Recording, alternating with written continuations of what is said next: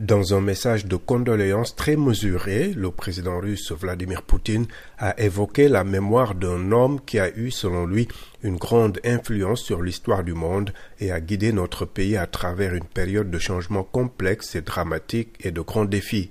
Le porte-parole du Kremlin, Dmitri Peskov, a estimé ce mercredi que Gorbatchev avait eu une vision romantique de la relation entre la Russie et l'Occident. Beaucoup en Russie lui reprochent toujours d'avoir causé l'effondrement de la puissance soviétique.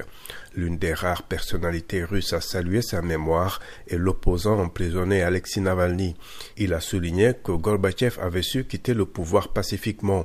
C'est déjà un grand exploit selon les normes de l'ex-l'URSS, a-t-il déclaré dans un message publié par son équipe. Par contraste, les dirigeants occidentaux ont rendu des hommages appuyés à celui qui a reçu le prix Nobel de la paix en 1990 pour avoir fortement réduit la confrontation Est-Ouest.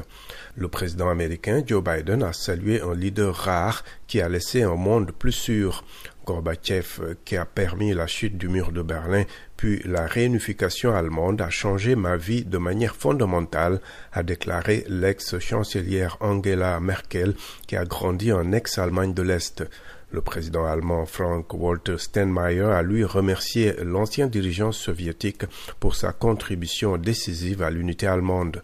Le secrétaire général des Nations Unies, Antonio Guterres, évoque un homme d'État unique qui a changé le cours de l'histoire et fait plus que n'importe qui pour provoquer de façon pacifique la fin de la guerre froide.